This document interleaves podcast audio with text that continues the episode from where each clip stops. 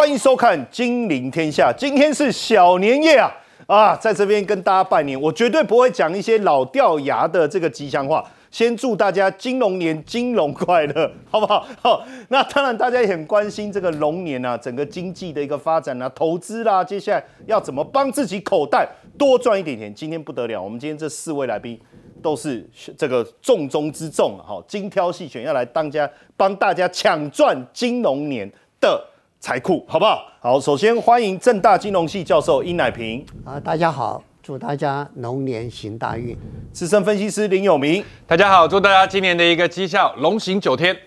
财经专家游廷浩，大家好，龙年吉祥。资深分析师纪伟明，大家好，祝大家龙年财库满满。好，小年夜这段时间大家是寂寞的，为什么？因为台股封关七天呐、那不知道怎么办。好，但是呃，台股要往上喷，台积电很重要。但是呢，最近辉达又开始搞一些小动作啊，既然要把它的订单分三份，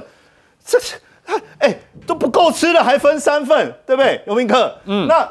当然，如果台这个今年龙年，你刚才讲飞龙在天，对不对？又要对龙行天下，对，那台积电很重要。可是辉达这样搞，台积电股价还有机会创新高吗？呃，还是有机会。第一个，我们在过年的这个期间里面给大家一些鸡汤，好、再来的话就是正好做一些科普，让大家就满满的一个知识含金量很高很重要对，然后在整个金融年的一个投资都能够很顺哈。我们先来看一下，当然不管现在台积电的一个角色怎么样，至少第一个它是纯股族里面很重要的代表，第二个的话是，它是非常多 ETF 里面的标的，所以它就变成在台股里面能不能站稳万八甚至万八以上。我觉得很重要的一个关键。那当然，今年度对台积电来讲的话是一个挑战年，主要的原因就是前有狼后有虎。那我们看到辉达的一个政策，NVIDIA 已经不再是独接呃这个 AI 的一个部分，就是独压台积电，对它已经开始有一点要分散订单这样的怎么会这样子呢？怎么可以这样呢？脚踏三条船，哎，对，因为劈腿的话，其实对所有的美国企业来讲都是一个很好的保障。好，因为渣男这件事情的话，在科技业里面是很正常的。哦真的吗哦对，因为你没有办法去把你的宝就全部压在同一家。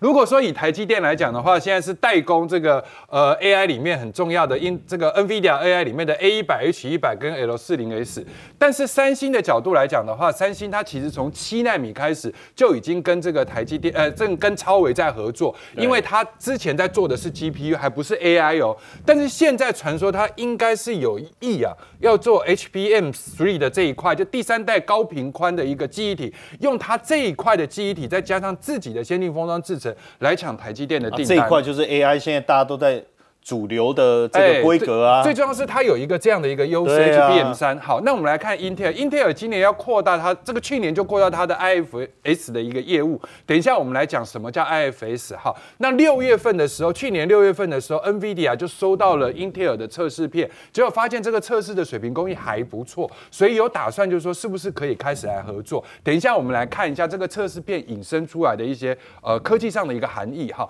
那呃台积电来讲的话，第一个台积电不是吃素的。所以呢，台积电整整体来讲，二点五 D 跟三 D 在整个架构上面来讲，台积电绝对还保有领先。还有一点就是，台积电之前在传说它的这个先进封装 CoWoS 这一块的产能不够，但它产能也开出来了，在今年度的下半年它也会开扩大产能呢？对。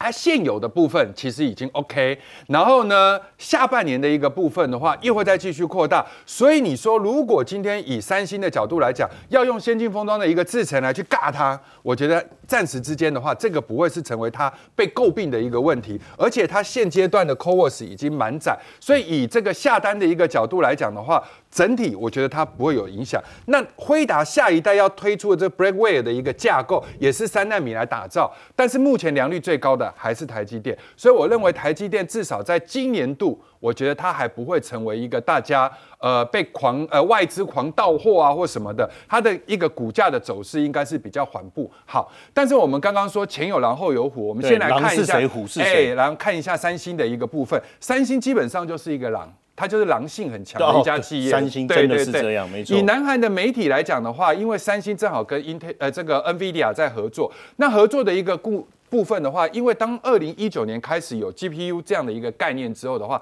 然后再透过它自家的一个所谓的高频宽的一个 HBM three 的一个记忆体，好，那现在的话，如果我我是我是 NVIDIA 的话，我要不要把我的一个你真的要订单？假装自己是渣男？对我假假设我现在是呃想要假套三条船的人，那我到底在考虑这个小三？好，到底能不能把我的正宫给这个取代掉？考虑的条件是什么对我考虑的条件是什么？第一个，晶圆代工厂的这个制程也好，生长参数也好，如果我要去改我的一个代工厂商的话，我必须要去调整。那我在调整的过程中呢，我就要重立框照。重力光照，那重力光照就是要花很大的一个成本，而且要投注人力，而且我的工程师在替我们的参数的时候，都要有一些经验值。那这一块就是我在考量的部分。好，那不仅如此，SK 海力士现在独家代理 A 这个 H 一百里面的我们刚刚说的这个高频宽的一个记忆体的一个部分，现在不是说只有三星在做，海力士也在做美光也在做。那这些东西的话，也不见得全部都因为只有你三星在做，所以我必须得要依附依附着你，我要依靠你，所以我必须要把单子转给他。因为照你这样讲，你看海力士、美光也都有啊。对，所以这个也不构成他唯一要跟他合作的理由。对那顶多顶多，我觉得就是在未来有一部分比较，我们刚刚说过 A 一百、H 一百，还有更高阶的，高阶的我当然就丢给台积电，比较中低阶的。不是那么好的，比如说阉割版的那些东西，哦，搞不好我就丢给三星来去做啊，卖给中国的这些阉割版的一些晶片，那这个是有可能的，只是比例上的问题。对所以我们刚刚就是说分出去 OK，但是比例上可能不会太高。我们再看下一章的部分。Intel 我们刚刚讲到有一个非常重要的 IFS 的一个架构，什么叫 IFS 呢？就是它的所谓的晶圆代工的一个模式，它现在把代工跟设计完全的分割。好，以前的 Intel 出了一个很大的问题，就是说它今天把所有的东西都绑在一起，那代工也好，设计也好，绑在一起的时候，由这样的一个 FS 的单位来去做内部跟外部。好，内部跟外部，结果他发现出了一些问题。他在设计上面来讲的话，只要一有 bug 出来的话，他的代工做不出来的时候，他其他的产品线路所有的东西都 delay 掉。这就是为什么它之前的竞争力很差。我们先来看一下七纳米之前出的问题，就是多次延宕发布。对啊所以包含它的客户资料、资料中心等等，就慢慢的被 AMD 好、被这个部分给蚕食。然后呢，现在就开始把这个 IDM 二点零把它分割，就是它有一块叫做纯晶圆代工。那这个概念就是台积电的就把它概念，拉开了对你把它拉开，那纯晶圆代工它可以分两条支线在走。第一条支线的话，对内，如果我对内的产品哦要找我自己来代工的话，我来帮他做。就是一个是纯帮忙自己 Intel 对的产品代工，对另外一个是接接外面的单子，接外面的单子对，接外面单。那这样子我分开的时候，我就会有一个独立出来的一个系统。那这个系统的话，就不会被大家来诟病，就是说今天如果哎一荣俱荣，一损俱损。这样的一个概念，对，那这个的话，也就是所谓代工跟品牌之间的一个策略，我们常常会有竞合的作用，就是说，因为你代工跟品牌都同样的一个的时候，我不知道要不要给你带，我怕我的机密被泄露。对不对？所以现在这个地方把它分开出来的话，我觉得这比较好。还有另外一点很重要一点，就是节省这个测试成本，因为这样的一个节省测试成本，在去年度累计就减少了三十亿美金的一个成本，才花半年的时间哦。到二零二五年的时候，预计可以累积啊，在持续节省成本八十到一百亿的一个成本控制，所以也就是变成说到二零二四年今年度的时候，它的营业收入可以超过两百亿美金。那所以我们大家就在估这个两百亿美金，他说他代工部门要增加两百亿美金，所以很多人就猜就是 NVIDIA 的晶片在贡献。所以这个就是目前我觉得搞不好在三星之前，Intel 的这个呃威胁度会更大。但是这个威胁性目前看起来的话，如果以这个两百亿美金的金额，我觉得对整体来讲的这个台积电 AI 的一个影响还不至于太高。但是二零二五年的后年，我觉得就稍微有一点影响。就时间拉到后面就不晓得了因为毕竟这个是饿死的骆驼比马大，也就是说，今年哦，你你在未你在过去的那段时间里面，你英特尔毕竟是霸主，对那你霸主的前提之下的话，你已经消停了这么多年，那南韩三星的起来是因为什么？是因为记忆体的关系，再加上国家政策。可是未来只要美国人想通这一点，比如说 Chip Four 啊，或者是国家晶片法案，全部都挹注在整个自家的一个企业，而且 Intel 还还还夸口说，你给我多一点钱，你就不会像狗上了巴士一样毫无目标。哎，对呀、也就是说，今天我毕竟就是美国人嘛，那我们就美国人，你都要把所有的一个企业都拉到我美国来做生产。那拉到美国来生产的时候，各家的成本其实都没有那么好。啊，因为什么呢？因为美国工人有工会啊，有罢工啊等等，所以台积电到美国也会水土不服。那这样子的话，对自家企业来讲的话，在美国本来就生根立足的情况之下，我觉得它未来的起来的声势，搞不好会比韩国更强，所以反而它的威胁会更高。那现在我们来看一下代工的一个趋势来讲，到这个前年度啊，二零二二年的第四季，二零二三年还没有出来哈，二零二二年的第四季的时候，台积电的市占率还有百分之六十，百分之六十，所以也就是说，联电、格罗方。德啊，什么中兴等等加起来都不会超过台积电，很难。但是这里面还目前看不到这个所谓的 Intel 的一个比重，对不对？没有 Intel，完全没有 Intel，因为它没有代工，没有代工嘛。但是现在二零二四年如果拉出来，对，就不晓得它的比例会不会。我觉得搞不好就会比中兴那些更高了。但基本上应该也是把三星的比比重拉低了。对，你要拉的话就是拉三星的这一块，因为就是说变成我们在小三策略里面有没有小五小六不知道，但是至少小四会比小三好。对不对？所以小四先把小三干掉，然后小三在讲代工，对，我们在讲代工，然后之后正工的威胁性应该还要再隔几年哈。但是我们就说，整体在第呃上半年度，今年的上半年度，台积电的呢还保有优势，唯一的一个变数大概就是在第二季美国景气的状态。所以如果以股价的趋势来讲的话，他们三个其实高点都隔一年。我们先来看英特尔的高点是在二零二零年的一月先看到，然后再来三星的高点是二零二一年的一月，哎，结果到台积电的高点是二零二二年的一月，所以你看他们中间虽然你觉得他们的世代差很久，但是他们的股价只差一年。好，那差一年的情况之下，我们来讨论六八八这个数字会不会变成历史的天险？但我认为不会。但是你说能超出多少吗？以未来三那个竞争的一个状况，也不会说有办法把台积电推升到千元以上。所以我觉得它超过六八八这是可期的。但是能多少的话，就是看它整个产业合作跟竞争的一个状态。好，当然我还是希望台积电上一千，好，因为这样台股就可以上两万了，对不对？好，当然呃，今年呢，我想大家都非常关注我们自己的央行在利率决策上面，因为已经连三动了。那有没有机会降息呢？因为毕竟今年联总会降息的几率相当相当的高。但是不管怎么样，利率影响到整个房市。我们今天特别邀请到这个廷浩啊，他本身也是这个房地产大亨呐，哈，目前手上好几栋的房产啊，所以我想他很有感。说啊，对对对，呃，我想他很有感哦，就是说，你觉得今年？在这这央行的利率，当然有先帮我们大概分享一下你的想法。那你觉得对接下来的房市影响是怎么样？呃，我们都很清楚，整个二零二三年美国的经济成长率表现算是不错的。对，所以呢，其实二零二四年啊，在当时早就已经先提前下修，所以二零二四年美国的 GDP 的年增幅它会低于二零二三年，这很好理解，因为二零二三年机器推太高了。对，但台湾市场不一样，台湾在二零二三年呢，你看当时库存的恶化程度，以及在一季度的衰退啊，都足以明了。二零二三年台湾的经济成长的基期是比较低的，所以二零二四年反而经济在增温，会漂亮。哎，所以二零二四年联准会当然有降息的可能性，因为经济不像二零二三年这么好。对，但是台湾央行不一样哦，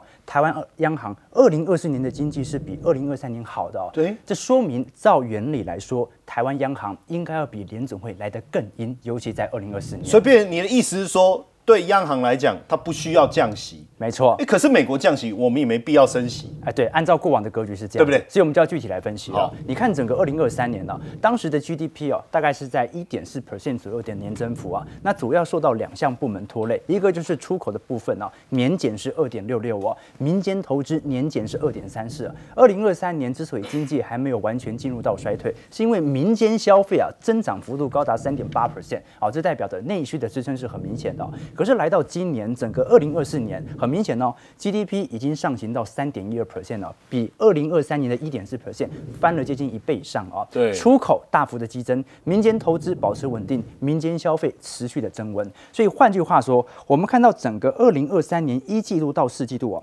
前三季实质 GDP 的输出成长率其实都是属于负增长的，一直到四季度才开始翻正啊，并且在整个二零二四年打开整条上行通道。换句话说，央行在二零二四年今年所面临的问题到底是什么？是经济衰退的问题吗？是经济不好的问题吗？不是，不是，是通膨有没有可能再起的问题？因为经济成长率好啊，对，消费能力强了。有没有可能物价被带上来？对，那现在问题来了，如果预照整个二零二四年的通膨的预估图了，平均来看大概是从两个 percent 到一点七 percent 左右，看起来好像看起来不高。但问题来了，现在在整个二零二三年呢，当时的工资的年增幅啊是一点五 percent。对什么意思呢？就是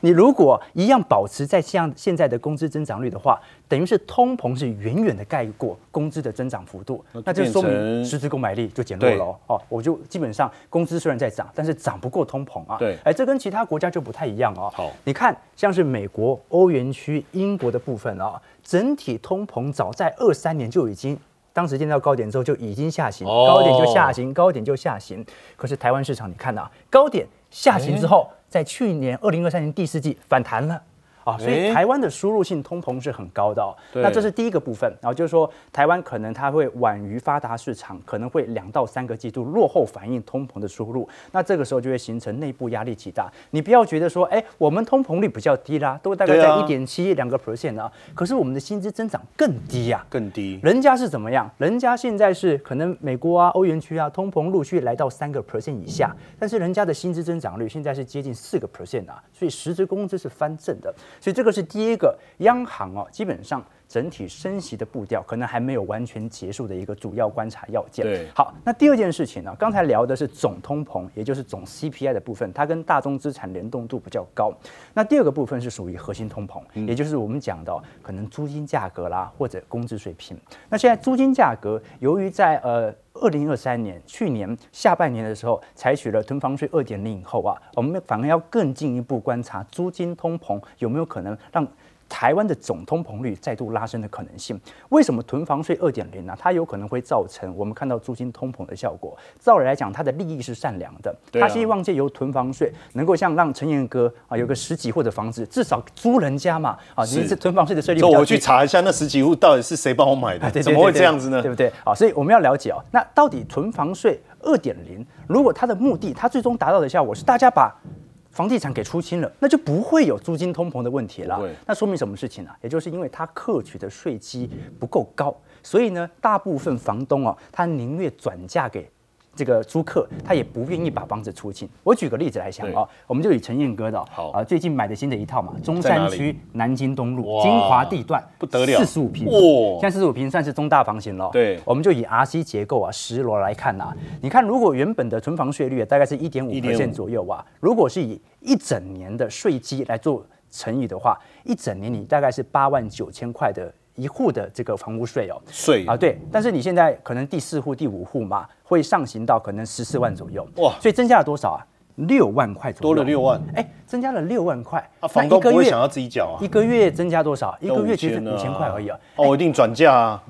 中山区南京东路五千块，那算什么？算什么？所以我回去调整一下房客的合约。哎，去年年底房东就已经这样想了。对啊，而且呢，我们都很清楚，房租的合约啊，它的转嫁时间效果比较远啊，对比如说它可能一年签一约的，所以它你不要觉得什么一两个月就结束反应了，它可能反应一年到两年哦。那一路传导下去，每个人都涨房租，我们看下一张好，就是属于。工资通膨工资的部分好，那你不要觉得说工资好像没有什么涨哦，其实台湾目前哦也是属于一个显著大缺工的情况。你看到在过去一个季度所公布台湾的失业率啊，大概就在三点四 percent。三点四，就是二零二三年十月，对当时的失业率大概在三点四三，没错。那如果你具体观察，因为这是四十年以来的新低，台湾到底有多缺工啊？你看台湾人力市场的变化，从求工比来看，二零二零年呢、一个人哦。大概是同时面临着一点二九份工作，对到二零二一年已经来到一点六六倍，二零二二年一个人正面对两份工作，二零二三年现在预估的数字大概是接近三倍，三倍。所以你就可以了解到哦，整个服务业现在处于一个严重缺工的状态。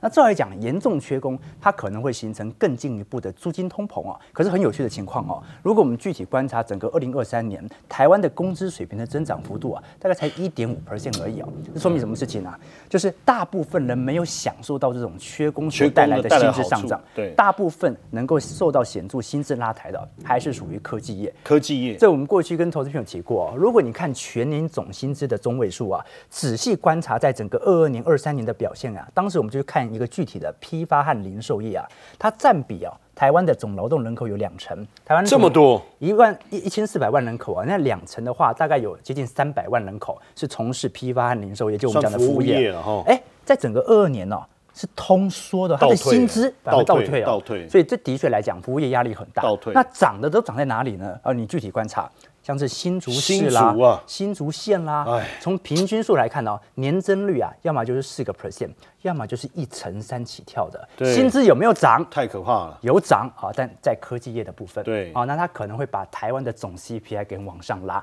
好，所以这是面临一个比较极端的现象啦，就是啊，整个二零二四年大概率租金通膨，还有我们看到的工资通膨压力还是比较大一点点的。那最后我们就要聊一下了啊，那央行在过去几年呢、针对房市其实也采取了相对的信用管制相关的措施，想要抑制市场上的打炒房的情绪啊。房价的持续的啊，不过呢我们还是很理解到了，其实，在过去一整年，虽然整个二零二三年它是属于量缩格局，但是价格并没有因此而停歇。我们看到整个房价所得比的部分呢、现在全台湾是来到九点八二倍。正常来讲，我们平均来看，六倍到八倍已经算是一个高乖离了。在全球市场来看呢、更不用讲双北地区了，新北市是十二倍，台北市是十五倍啊、啊，这个幅度其实都非常很高。很惊人。那你说奇怪啊，这个房子这么贵，怎么可能买得起呢？对那没关系嘛，那卖小一点给你啊，本来是五十平啊，变四十九平啊，变四十八平啊，现在四十六平了。就是大家买的这个面积就越来越小，对嘛？你想想看嘛，这个一千五百万的房子啊，真的涨很凶，十年翻了一倍，涨到三千万。年轻人怎么可能买得起三千万的房子呢？哎，没关系，切一半啊，再卖给你就可以了，对对不对？啊，如果再不行 再在切，这一半，你以为香港的 汤房是怎么出现的啊？还总总是有得切的啦。那我们必须了解啊，从央行的角度而言呐、基本上他的态度看得出来啊。其实台湾第一个就是景气表现还不错，景气房市也没有因为利率的的升息泡沫有真正的泡沫。那同时间呢，工资有通膨的问题，租金价格可能也会有通膨的问题。所以对于央行利率政策来看呢、随着你看整个二零二三年下半年，当时的六都的买卖移转动数、已经由于新清安政策啊见底上弯了。对照理来讲哦，利率上调它是会抑制房市的。对可是有时候行政部门跟央行部门它不同调，有时候央行可能在打炒房，但是行政部门正在鼓励大家鼓励他买房，啊，对不对啊？新青安嘛，对不对？那有时候就可能达到不同的效果。那最后我们要看一下，那是不是代表着央行一定要在今年二零二四年采取大规模升息呢？不一定，不一定啊，因为央行可能有自己的立场和态度，对他可能也想控制市场的信用风险哦。那我们就要了解了，央行过去市场上啊不断去揣测的就是，因为现在国营事业啊有九成的营收都是央行贡献的。对。我们都很清楚，央行它本身发行了大量的定期定期存单哦，那台湾的寿险业会来购买。对。那获取这些资金之后，央行有庞大的外汇储底啊，是在美国资产。你像美国公债，可能对殖利率四个 percent 五个 percent 哦，当中的利差呢，就是国营事业的收入，所以它占整年这台湾政府的税收大概是一成左右啊，比例其实是很高的哦、这都是其他国家央行的好就是部分他赚给中油跟台电的。对不对啊？所以呃，台湾的税收如果都是由中央银行来贡献，那它可能就更没有那种大幅升息的理由了。对所以我们基本上啊，只能定调说，央行从原理来看，今年应该保持一个相对更加鹰派的格局，是有利于调控台湾的经济的。但是也理解它的苦境啊，它要贡献比较多的一个税收嘛。对没错所以呢，应该就是阴中带歌或者阴中带稳，用这样的一个方式来面对二零二四年台湾所面临的处境。好，所以这样听起来，央行今年的一个态度应该还是不会是有什么太大的一个转变了。所以回来看我们这个产业的一个发展，因为刚才廷浩也讲到，今年的景气的表现会不错、那曾低迷了好几年的 PC 产业，有没有可能随着 AI PC 哦，维明你在观察，因为现在不管是 Intel 也好，AMD 也好，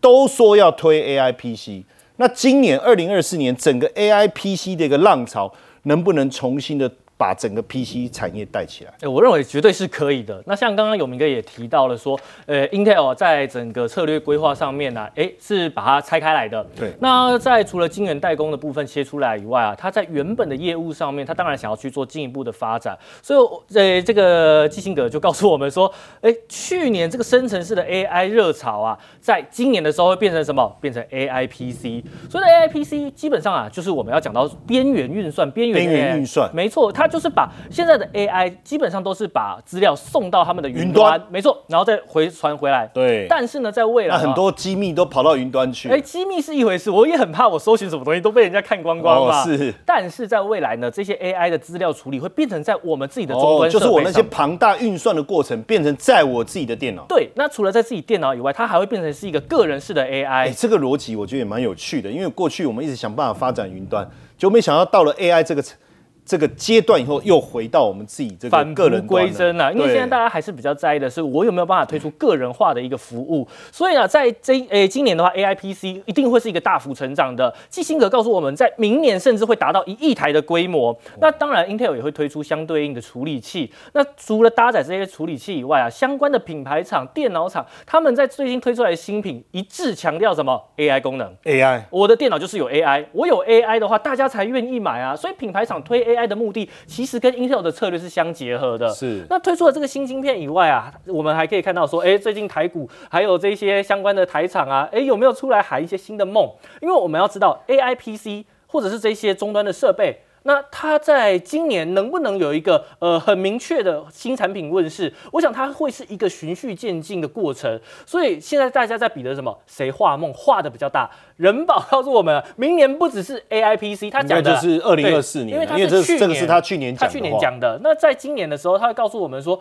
哎，不只是 AI PC，在未来还有一个叫做 AI Phone。我们现在 AI PC 还没有看到什么影子，我们现在 AI Phone 的题材就出来了。iPhone，所以该不会我手机一拿出来，他就知道我要打给谁，然后都帮我打完，甚至连讯息的内容都帮我输入完毕哇，毕这。个是很聪明哦！你在什么时间拿出来，你要做什么事，AI Phone 都知道、哦。好可怕哦呃，当然这个是一个趋势啦。那在去年的时候，人保这样子一讲完，呃，股价马上就开始喷出，哇所以代表市场的资金喜欢这个题材。那也因为 AI PC 的兴起啊，那大家就会思考，哎，笔电或者是你说 PC 市场对烂了好几年了，到底有没有机会变成一个新的点火的一个题材？我们认为当然是有的，因为你 AI PC 它会带来新的所谓的，不管你是在电源管理也好，IC 设计也好，它的这个算力、散热，还有说它在这个电流上面，你一定都会用到有更多的资源，所以你相对应的设硬体设备的规格也要跟着拉升上去。所以这个时候我们就要去看有没有一些 AI PC 相关的股票是我们能够去做留意的。那我们先给大家一个数字，就是呢，在整个 PC 的规模上面啊，其实这个字比较小一点，但我们要知道的，哎，这个一样是所谓的年复合成长率。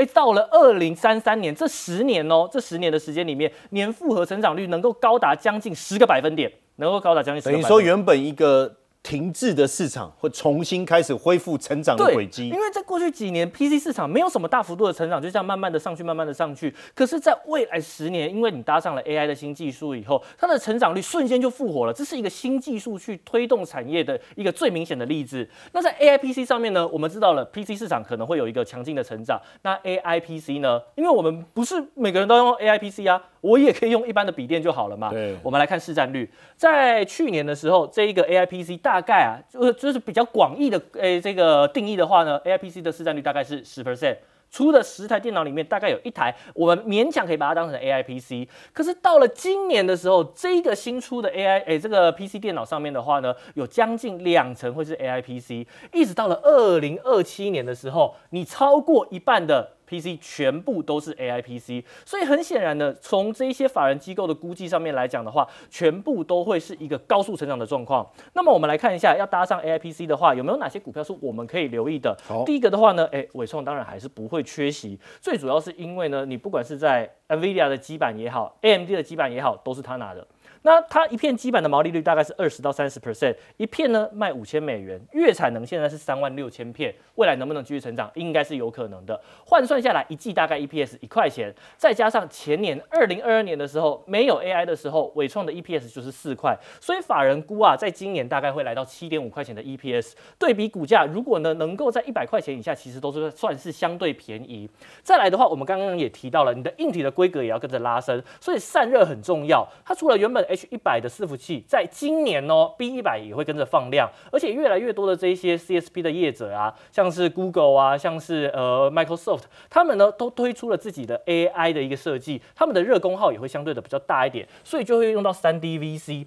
那这个部分呢，旗宏大概可以吃到全球市占率两成到三成，所以呢，我认为在这一个后面，它一旦开始放量，产品开始放量以后，股价就有机会点火。再来，最后就是大家很喜欢的华硕，华硕的股价比较高一点，可是呢，我们呢一样的，它就是一个标标准准的 AI P P C 的题材股。那这个题材在华硕，它除了哎本来就有 AI P C 以外，那它还有出了所谓的新的伺服器 O V X 的架构，对所以它同时有 AI P C 又有 AI 双伺服器题材双题材。那华硕呢，哎外资估明年的 E P S 超过三十三块，应该说二零二四年的 E 哦，EPS，、对，这个是二零二四年的。那这一个外资估计是三十三块钱的话，对比现在的本益比也不到十四倍啊。所以我认为啊，这一些股票在在目前看起来啊，其实他们的评价都还是相对低的，这就是投资朋友可以留意的地方。好，那当然，因为呃金融年呢，大家非常关注整个全球经济发展的一个状况。那惠誉呢，最近有一个报告，就是全球经济展望，这当中它点名了中国房地产的问题还是持续的低迷，欧元区的部分经济又停滞不前，那这样子整个金融年全球经济成长会大幅度的一个下滑。不过这里面有一个好好消息，就是美国的部分增加了零点九，可以达到一点二，所以这样看起来，未来是不是由美国带动整个全球经济成长？我们要请教一下殷老师哦，在这个地，呃，应该说整个二零二四年，目前看起来好像要避免衰退，只能靠美国。我想二零二四年啊，呃，比二零二三年要来得差。来的差，来的差，大家大大家一般来讲，整个我们看到预期的这些数字啊，数字了，对，都是啊在往下调。我们说 Fitch 啊，就是惠誉，它预期这个二零二四年全球经济增长是二点一，百分之二点一。可是啊，那国际货币基金更高，是二点九。对，可是其他的相关的啊，都在往下。那最低的是花旗银行，是只有一点九，啊，那所以说在这个过程中间啊，我们看到变数很多。那这个的当当然，这个他们在谈到这些全球的经济的问题，二零二四年面临经济问题，但第一个还是地缘政治地缘政治啊啊，，一方面俄乌战争还没结束，对啊，然后嘛，中东又打起来了，对，那再加上嘛，呃，我们讲的这个中美之间啊，这个关系也没有和缓台海跟南海的这些纠纷一直存在，再加上中美贸易战，对，感觉上就是说这些因素都还在那边乌云密罩，所以说这个经济好像要突破不是那么容易。当，大家还担心什么呢？大家如果记得第一次能源危机的话，那个就是阿拉伯国家跟以色列。对，爆发冲突，然后把开始完全禁运减产，造成的油价大涨对，啊、全球这个出现了恐慌。那我们现在他们担心的就是油价会不会再出状况？对因，为中东这个状况还没有结束，而且问题蛮多的。再加上 OPEC 过去是一直在减产，要把油价推上来，原因就是大家开始慢慢的走向电动车嘛，用油就比较少了。连中东自己都在发展电所以动车产中东的，话就想，就就这些国家就在想，趁这个油价大家还要用的时候，我要把价格抬高一点，多赚一点钱。对，所以在这种情况下，这个整个这个油价对物价的这种冲击，可能还是会发生。对，当然，大家还担心的另外一个问题就就金金融问题了。那我们晓得，大家在这个通膨的时候，这个金融政策都在紧缩嘛，金融金呃，融利率上升嘛。那这种上升带来很多的企业，它的资金啊周转可能出状况，就带来坏账，带来金融机构的问题。所以全世界大大概都会碰到，可能都会碰到类似的这种现象。那当然，各国啊面对的问题可能不同，然后它的轻重大小也不一样，那结果当然都完全不一样。所以，像中国大陆又出现通货紧缩，对，目前我们看到的这个现象啊，那经济在慢慢恢复的过程中间，它会有蛮多的这种这个，我们说也会有一些阵痛，有一些问题会冒出来。那当然，如果再我们再往下看的话，这个欧盟啊，欧盟的经济通膨向来是比别的国家都来得严重，别的地区都来得高啊。对，所以欧盟的经济成长，像这个呃，我们讲的汇率是只有零点七，而国际货币基金比较高是一点二，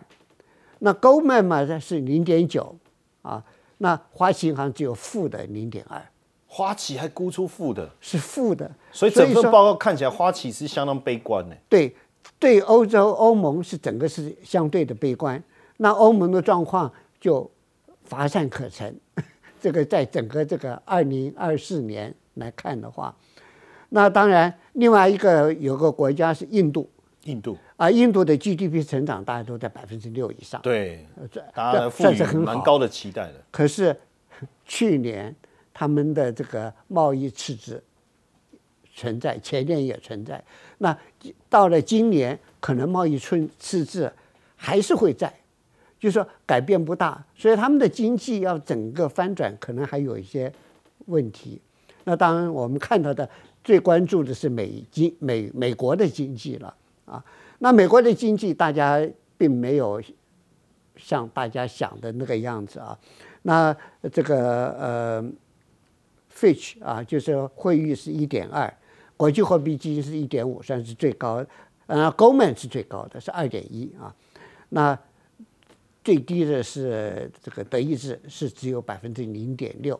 不过不管怎么说，都在一点多之间。这个美国的经济，所以大体上来讲，他们认为美国经济很多人都希望要软着陆，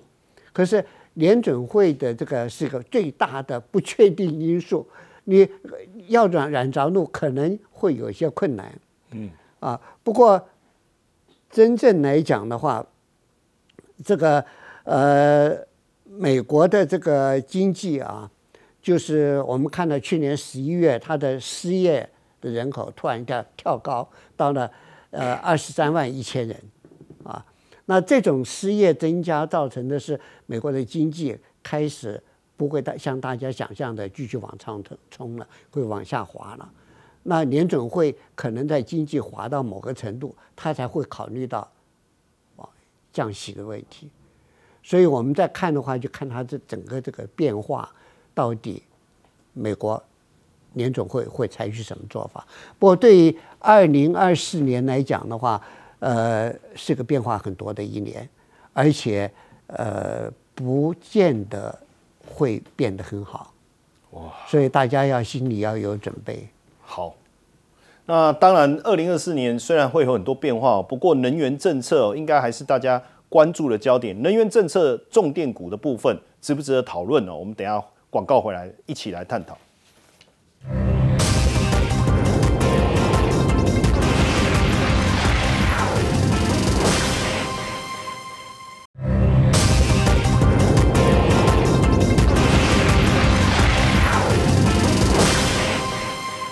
能源政策应该还是今年的重中之重了哈，所以大家都在关注这个重电股啦、绿电呐，甚至市电说，哎，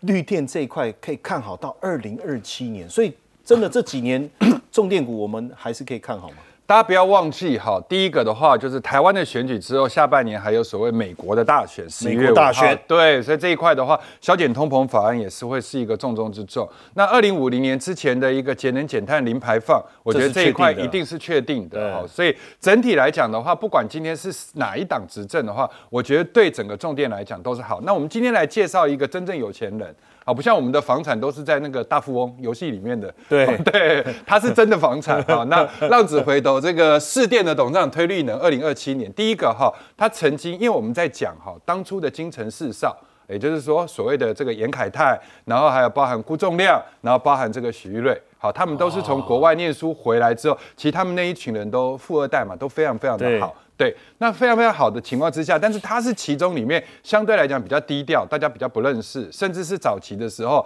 呃，比较没有那么的优秀的，但是后来变得很优秀。第一个，他早期热衷股票，卖过土地。老陈就在讲，他在整个年少的接班过程中，闯祸比做事还要多。但是因为他的母亲突然辞世了之后啊，就是他就变成是说要扛起他们家啊整个养德集团的一个这个重责大任，所以他就等于是接班的第三代。那第三代里面，他你要知道养德集团是一个很大的一个集团，涵盖很广啊。重电当然就是市电，好，物流就是新竹货运。那新竹货运因为他们是新竹起家的，好，那开发就有所谓的市值，而且他们说是房地产大户，因为市值本身也有跨足房地产。非常观光这一块的话，各位不用讲国宾饭店，如果你哦走国宾你有去吃 A 卡的话，啊你就知道，就在国宾饭店里面，还有一点很重要，就是我们打球的人都知道啊，第一个所谓的新丰球场、林口球场都全部都是他们家的，所以我才说他们是一个真正的有钱人哈。然后呢，但是他相对低调，但他现在在推升整个呃集团的一个状况来讲的话，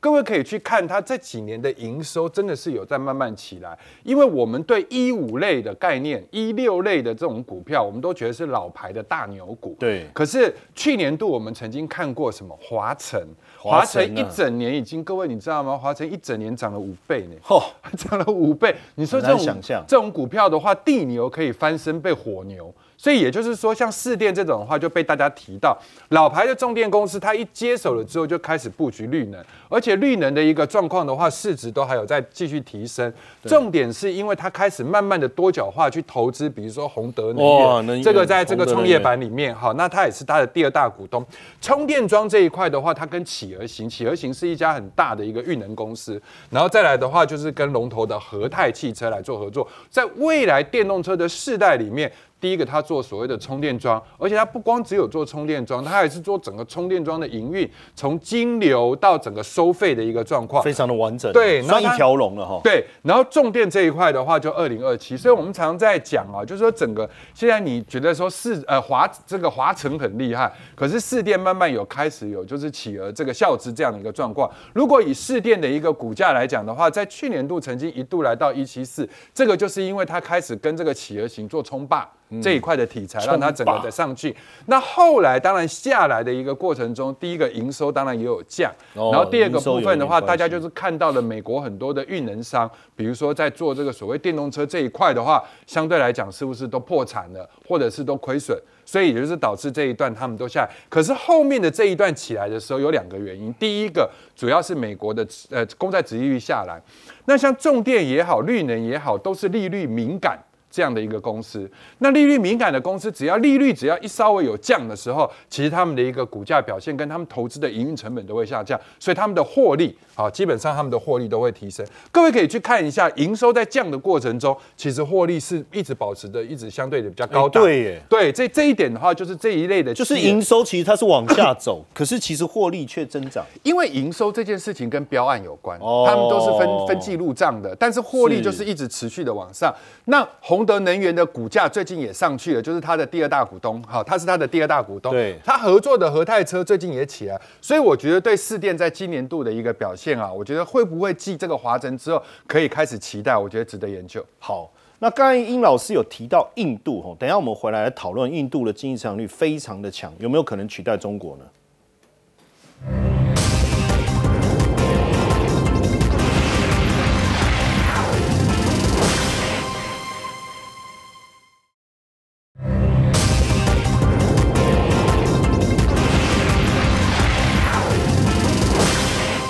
我们直接来请教廷浩哦。现在印度的股票市值竟然超过香港，啊，没错。那是不是要取代中国了？呃，我们不能这样讲啦，因为如果是以全球前几大交易所的市值的排名来看的话，前几名还是纽交所、纳斯达克交易所，但是沪指和深圳交易所基本上还是在名列前茅的哦。所以现在印度是第七大的交易所，现在是突破到四兆美元，勉强超过香港恒生指数。勉强超过，所以你说就是先刚好稍微超过一些些。对，那我们都很理解啦。基本上，恒生指数因为是外资重要的变现窗口啦，在过去几年资金在撤退当中，它主要就是针对香港股市来进行出多。而我们观察的 FDI 外国直接投资的部分哦，在中国市场的部分哦，你可以观察很明显啊，其实从二零二零年以后啊，下行趋势就开始有所加大，所以的确资金正在撤离。那亚洲的系统单它是固定的单量，如果中国市场在撤离，必定有其他市场分食到这些资金嘛。印度算南亚，没错，那你可以观察到非常明显的，印度股市啊，从整个二零二一年以来啊，涨幅是高达三成三。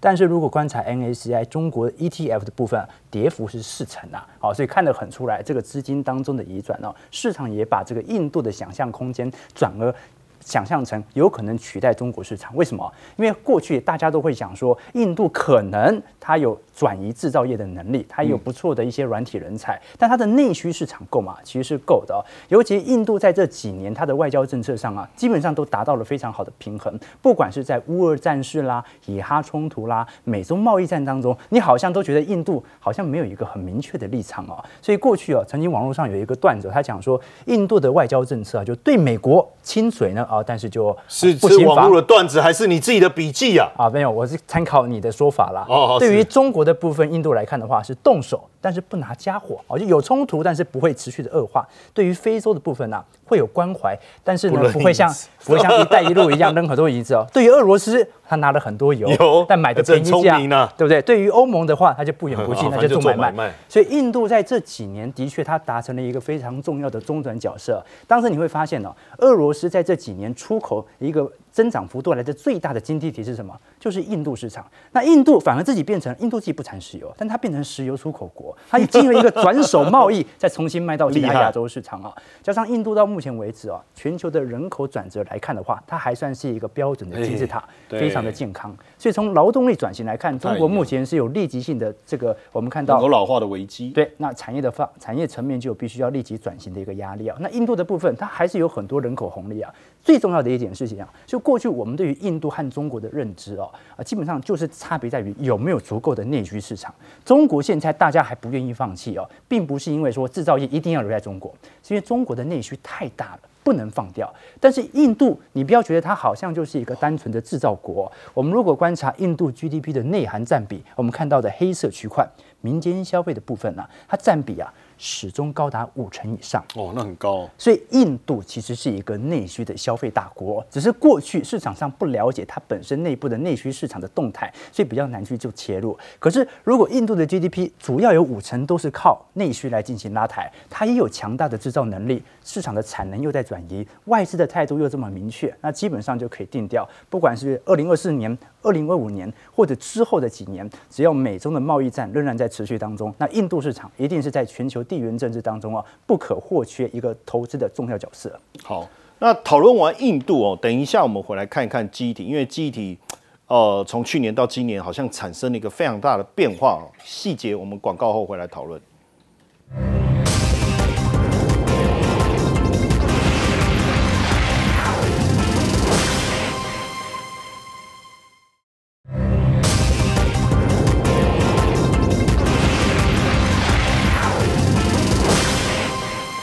记忆体产业哦，去年哦，三星、海力士是大幅度的减产，没想到今年又要投资倍增。维命，这记忆体产业是不是会迎来非常强劲的复苏？我认为今年记忆体产业是你一定要注意的一哦个产业，因为去年真的是太烂了。太烂了而且大家要注意到、哦，去年的时候呢，三星跟美光是不是都说他们要减产？对可是现在传出来说，在计划今年要增加半导体设备投资，哇，而且这个成长的幅度是多少？一个是二十五趴，一个是一百趴，一百趴那是倍增呢。倍增。那大家会想说，哎，是不是这个地方又要供过于求了？答案不是。今天他们在去年的时候会去减产，一定就是因为供过于求供过于求嘛。那他们不会这么笨，我才隔了一年我就要重蹈覆辙。他们增加投资需求，是因为他们认为在今年记忆体的需求会开始强劲的复苏。所以呢，哎，我们可以看到说，包含了像是 SK 海力士就告诉我们，第一润的产量大概要提高到二零二二年的那个水准，那是一个巅峰期。而且我们可以看到，去年美光公布他们的财报的时候，